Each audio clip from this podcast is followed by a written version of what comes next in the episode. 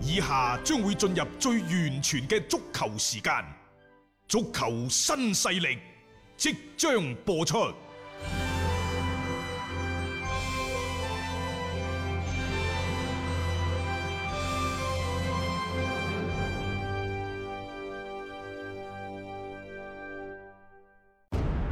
足球場，英雄地，幾多難忘時刻。攞翻住個波，從廣州太陽神到恒大富力，從東較場驚天一射到亞冠加冕，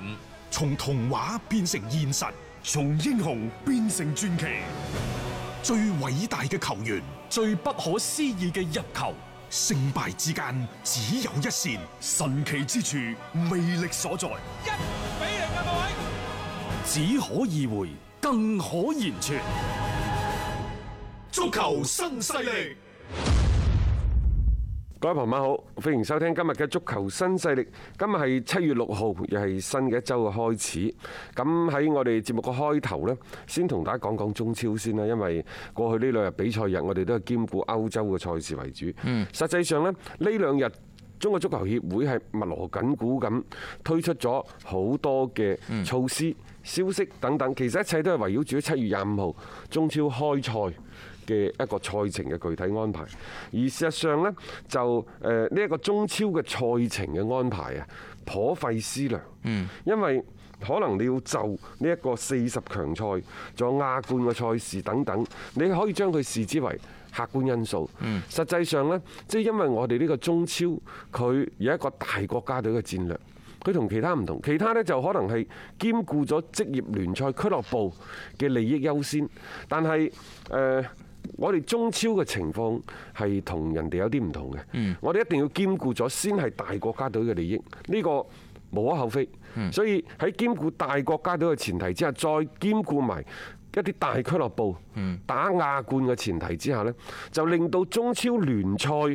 嘅嗰個重要性。個職業聯賽嗰個單純性啊，佢係受到咗一定嘅影響，所以如何去排呢個賽程，頗費周折，頗相思量，嗯，幾頭痕嘅係。即係就算話而家確定咗嗰個開幕嘅日期啦，都過咗去好幾日啦。誒，到目前為止係未有任何即係關於賽程嗰邊嘅一啲確鑿嘅消息係流出嚟嘅。誒，都仲需要佢哋一個開會嘅討論啦，同埋去制定啦最終完整嘅一個嘅方案誒，。我覺得呢，即係因就翻我哋而家嘅一個具體嘅情況，亞足聯其實呢，佢自己都未定。嗯，嗰個所謂嘅十月、十一月份，包括九月份，仲有冇國家隊嘅比賽日？係啊，佢一日唔定到呢，中國足球協會定呢一個嘅中超嘅賽程呢，佢自己都拗晒頭嘅。但係人哋國家啲嘅職業聯賽呢，就先唔理咁多啦，都係呢先掛住自己嘅聯賽先。然之後你國際足聯指定比賽日、國家隊比賽日嗰啲，唔該你走就我。國際足聯而家都未定到十月到十一月。究竟仲 聽唔究竟聽打唔打係？啊所以如果你係咁嘅話，你望天打卦，你綁手綁腳嘅話，嗯咁你嘅效率就低，又惹又惹嚟呢，就全國球迷嘅嗯對你一片嘅嘲弄之聲。所以即係你不如你先排咗先，但係排咗先，可能足協啲領導嗱呢個呢，就屁股指揮腦袋啦。我排咗之後，我以後改唔改？嗯我改咗。俱樂部會唔會反對？你班球迷又會唔會講嗯我呢一個唔專業？但係實際上，如果我而家排好咗，萬一國際足聯、亞足聯一聲令下，話十一月、十月份要開始打呢個國家隊嘅比賽喎。咁到底我係預幾多時間出嚟去打呢個國家隊嘅賽事嘅準備呢？啊，人哋就下個禮拜打，就禮拜呢呢個禮拜聽個禮完拜踢完就下個禮拜就打，我唔係噶嘛。要集訓半我個要月集訓，係 啊，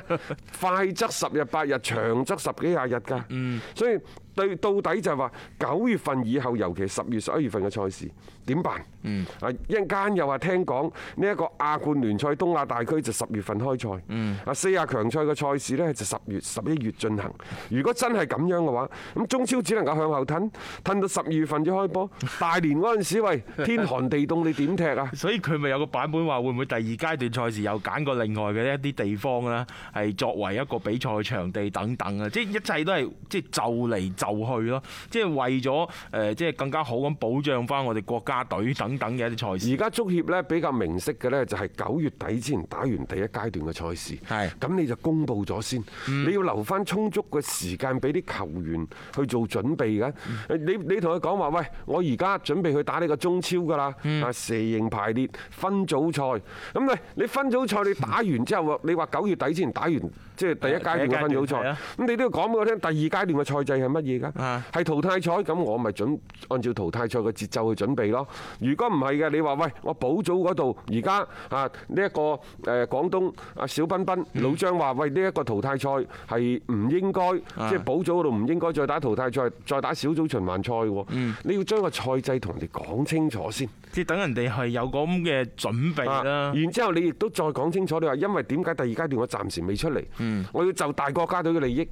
我睇下邊個敢跳出嚟反對，係咪先？呢啲其實可以傾嘅啊可以傾可以嘅。傾然之後你話誒嗰個亞冠嘅賽事，我哋都即係希望盡量去保證參加亞冠啲係嗯球隊嘅公平性，得唔得啊？嗰啲都可以考慮即嘅。係可以褪咯，甚至乎你就算有啲賽程係定咗落嚟，你到時真係需要去踢一啲亞冠或者國家隊嘅比賽，你咪相應又再去作出調整但係中咯。國足球協會可能亦都喺度考慮十月份嘅時候疫情會唔會有反覆呢？嗯，你有冇考慮到呢個呢因素啊呢個就好難定啦。呢個即係你現階段咁樣睇，同埋你到時候嘅嗰個實際嘅狀況，你冇人可以預估到究竟會係點樣樣嘅一個情況。即係越嚟越向好啊，當然大家都開心啊啦。嚟緊呢，七月二十三號亞足聯將會係召開相關嘅會議，誒、嗯到期時接住落嚟嘅一啲競賽安排方向等等呢，就會係對外公佈。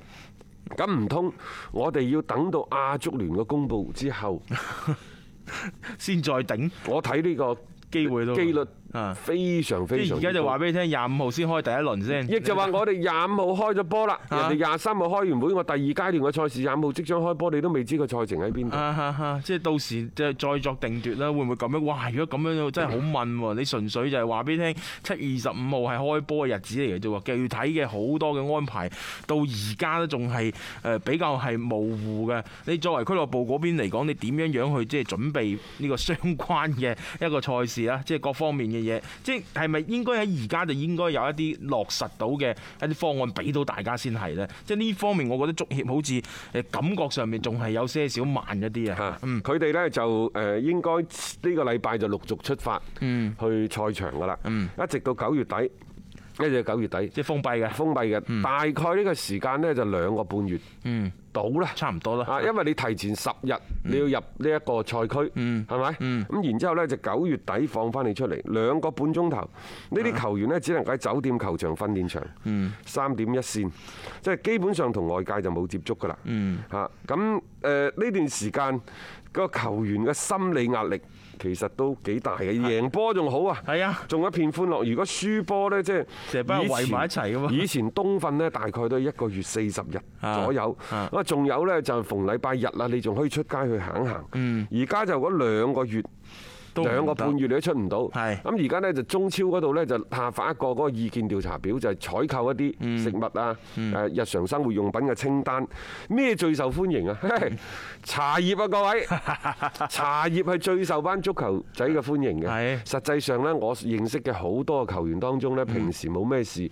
都係會飲下茶。飲下茶你唔俾我飲酒。嗯，咁飲茶都得係啩？飲 下飲下茶，係啊即係睇下書、聽下音樂。幾好啊㗎，係啊，即係而家嗒翻兩杯咁樣樣嚇，即係都係一種嘅生活上面嘅調劑啊啦。因為球員都係人嚟嘅，因為你仲有喎，你又唔可以太多嘅接觸喎，你千祈唔好話喺嗰度咩組織嘅聯誼啊、唱下 K 啊係等等嗰啲，最好唔好啊嚇全部都冇嘅。係啊，你可能你。唔單止係呢一個所謂三點一線訓練場、比賽場、酒店，嗯就算你翻到酒店，輕易你都唔好相互之間成日咁樣轉嚟轉去。冇得串門㗎啊，係啊，肯定嘅。你諗下，即係長槍短炮全部都係及住晒。你作為即係呢班球員呢，你即係點解要搞封閉式嘅一個賽事呢？就係為咗好多時候嘅防控啊嘛。你唔仲有今年聽講話嗰個誒新聞發佈會呢，係新聞官同埋嗰個主裁誒嗰個主教練啊主教練等等呢，就坐喺呢間房。啊啊，啊，然之後所有媒體記者喺另一間房。 係間房，反正有啲咩就好啊，好啊，嗯轉達俾新聞官，等佢去問教練咯。冇錯嘅，即係咁樣都係好事嚟嘅，因為誒盡一切可能切斷一切嘅傳播源。我覺得呢方式方法唔緊要嘅嚇，包括呢就係即係從外邊啲人員接觸，你想同個外賣仔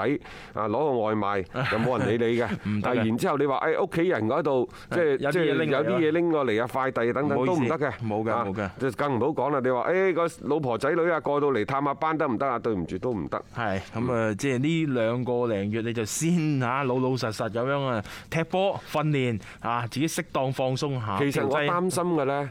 仲有另一點，嗯就係嗰個比賽場地嘅草皮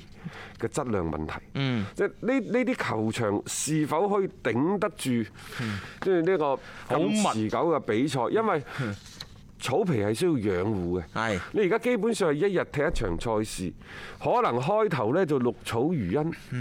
踢咗個零兩個禮拜之後呢，就突顯些少個斑駁 啊，踢咗一個鐘頭之後呢，就係泥沙歸泥沙，就草皮歸草皮，踢到兩個月之後，分分鐘就面目全非，嘿嗰陣時係搞死你啊！係啊，啊呢個大家都可能預有心理準備先得啦，因為即係嗰個個場地雖然話已經係即係經過考察啦，但係事實上即係個賽事咁頻密，啊仲有一樣好難嘢講啊，大連沿海天氣，你唔好以為嗰度冇颱風啊，嗰度都有颱風有啊。有有蘇州亦都有颱風啊！萬一即係話七八月份打颱風。打颱風嘅時候，嚟一場大颱風，如果可能嗰一前後嗰一頭半個禮拜你打唔到波，怎麼辦？